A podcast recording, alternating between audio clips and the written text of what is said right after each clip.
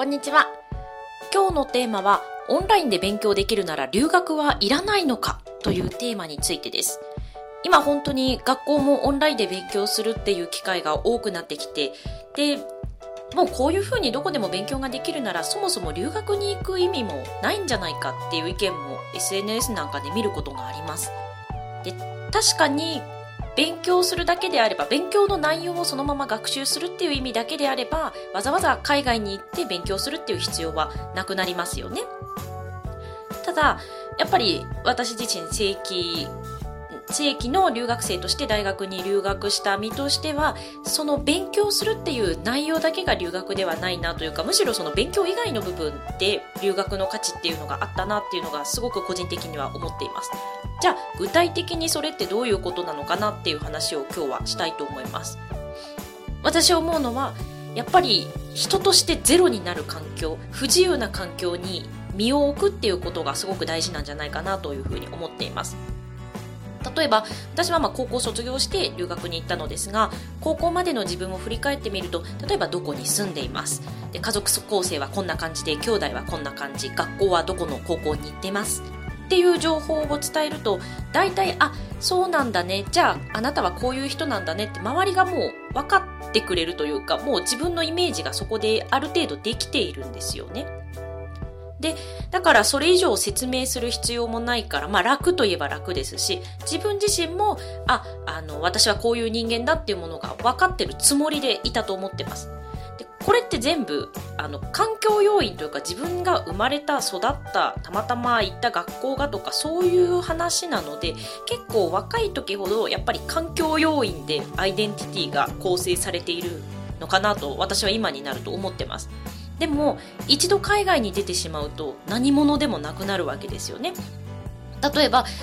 あの日本のどこどこに住んでます。あそうなんだ。でも私僕知らないやどういうところなの？っていうふうに聞かれますのでそこから説明しなきゃいけないので自分のアイデンティティをもう一回振り返って客観的に見つめて相手に分かるように伝えなければいけないっていう作業が発生します。これってすごく面倒だと思いますし正直あの不自由です。でもこういうゼロになってしまうっていう環境に身を置いた方がいいなというふうに思ってます。でなんでそれがいいかっていうと自分で何とかしようとするから自分で考えてないものを形にするっていう作業をできるっていうことがあります。で例えばこれはちょっと勉強の例になってしまいますけど私あの大学で単位をもう本当に落としそうになったというか落第しそうになったことがあったんですよね。のオーストラリアの大学まあ基本的には大学の課題ってそうだとは思うんですがこう一つのクラスにつきいくつかのプレゼンテーションとかレポートとかの課題があってそれぞれこうレポートは30成績の30%プレゼンテーションは成績の40%とかっていうふうに割合が決まっていて全てが100%全て合わせて100%になるようにあの決まっていてでそれによって最終成績が出るっていうシステムになってました。で最終的な成績を55点以上取らないと落第になってしまいますので、まあ、各課題も言ってしまえば平均55点は超えないといけないっていうことなんですよね。で確か私その時に取ってたクラスが4本か3本のレポートを出して最終成績が決まるっていうものだったと思うんですが一番最初に出したレポートで確かね30 30点とか33点も取ってしまったんですよ。えーもう日本ではこんなことなかったのにどうしてと思って大パニックを起こしてしまってですね。もう次のレポートで平均以下を取ってしまうと落第かもしれないっていうくらいの点数だったんですよね。もうこれはもう何とかしなくちゃいけないと思って。でまず教授にメールで連絡をしてアポを取ってどうすればいいかを聞くっていうことを行いますよね。でそれもわからないどこが悪かったかっていうのを教えてもらうにしても丸投げじゃいけないわけですよね。その時行ってみてあのちょっとこれどこが悪いのか教えてくれませんかっていうふうに教授に言ってあの教授から言われたことはあの一つ一つをねあなたに説明する時間はないからまずフィードバックがちゃんとあるんだからどこがどこがわからないのかを調べてからもう一回来なさいっていうことでちょっと出直しました。だから自分で一つ一つ見て調べてどこがわからないのかをはっきりさせて、もう一回アポイントを取ってすみません。こことこことここがわからなかったので教えてくださいっていう形でコミュニケーションをとってあの改善していくっていうことなんですよね。まあ、今のは勉強の例でしたけれども、勉強だけじゃなくて本当に海外って日常生活全てがそうだと思ってます。例えば、携帯を契約するにしても、銀行で口座を開くにしても何か家のインターネット水道電気とか光熱関係でトラブルがあった時なんかも日本ではスムーズにいくことがなぜかスムーズにいかないっていうことがもうしょっちゅうしょっちゅう起きるわけですよね。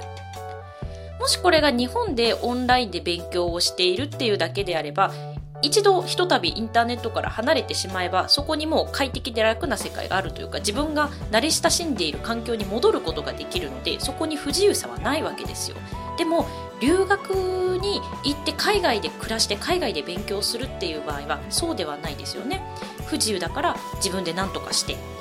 形にするっていう作業をいろんな部分でやっていくことで、その後のキャリアとか人生観に生きてくる力が身につくんじゃないかなというふうに思います。まあ、ここまでお話ししてもやっぱりちょっと月並みになってしまうので、あの、イメージしにくいかなというふうにも思っているんですが、あのですね、実はいいものがありまして、私、ウェブメディアを最近立ち上げました。その名も、留学後どうしてるオーストラリア卒業生が訪ねた留学生のその後というタイトルです。留学後どうしてる？そのまんまですね、サイト名は。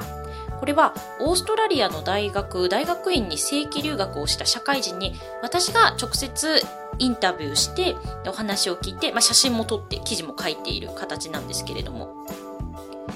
留学エージェントの体験談とかってよくあると思うんですが割とその留学中の学生とか卒業直後の社会人になる前の学生を取材していることが多いなというふうにこれまで思っていました。だから内容としてはやっぱりあの留学すごく大変だけど頑張ってますとか、まあ、これから社会人としてあの留学の経験を生かせるのが楽しみですみたいな形で終わっているコンテンツが多いなというふうに思うんですよね。ただ、まあ、それはそれですごくねこうあのいい内容ではあるんですけれども私自身は本当に留学の価値が仕事とか人生に生きてくるのって社会人になってしかも社会人デビューしたてではなくって数年経ってから生きてくるかなというふうに個人的には思ってます。でそういう社会人しばらく経ってから改めて留学の価値を伝えているっていうサイトがあんまりないなというふうに思っていてなかったので作りました。ごめんなさい。これは本当に、あの、宣伝ですね。でも宣伝なんですけど、私がこういう風に一人でペラペラ喋るよりも、あの、いろんなキャリアの素晴らしい方がたくさん登場しますのでそういう方のお話をねたくさん知っていただいた方がイメージしやすいんじゃないかなというふうに思いましたのでちょっとお話をさせていただきました、まあ、留学を考えている方はもちろんなんですけれどもそれだけではなくてこうキャリアとか生き方とかの何かヒントになる内容も多いんじゃないかなというふうに思いますのでぜひ留学後どうしてるって検索してみてください今ですね留学後どうしてる？はてなって Google で検索すると今7番目くらいに出てきますかね。リンクも後ほど Twitter で共有するのでぜひご覧ください。それでは今日はこの辺で。さようなら。